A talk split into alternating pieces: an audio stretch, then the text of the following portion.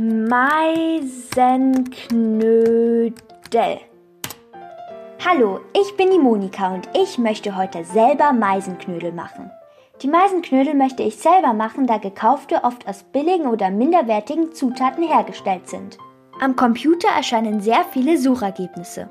Die Meisenknödel möchte ich ohne Netz machen, da ein Netz zwar praktisch zum Aufhängen ist, aber im Nachhinein bleibt Müll übrig. Außerdem habe ich gelesen, dass die Vögel beim Fressen Mikroplastik aufnehmen können oder sich in den Maschen von dem Netz verheddern. Nun verlasse ich mein Zimmer und gehe nach unten in die Küche. In der Küche angekommen, wiege ich die Nüsse und Beeren ab. 40 Gramm Sonnenblumenkerne. Jetzt kommen Erdnüsse. Auch davon 40 Gramm. Zum Schluss noch 30 Gramm Rosinen.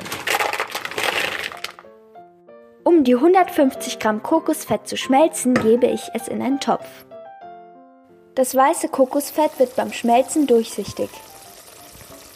Ich habe den Herd auf mittlerer Temperatur.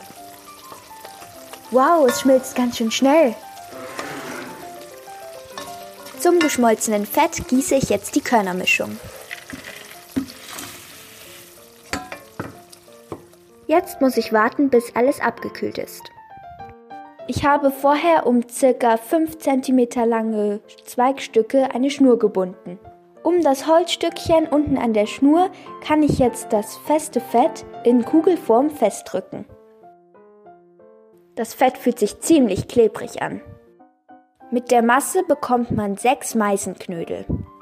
Sie sind etwas größer als ein Tischtennisball. Wichtig ist, dass man die Meisenknödel nicht das ganze Jahr über hängen lässt. Sonst gewöhnen sich die Vögel nämlich an den Luxus und werden zu unselbstständig. Außerdem schmilzt bei zu hohen Temperaturen das Fett und wird ranzig. Ich bin gespannt, wie den Vögeln meine Meisenknödel schmecken.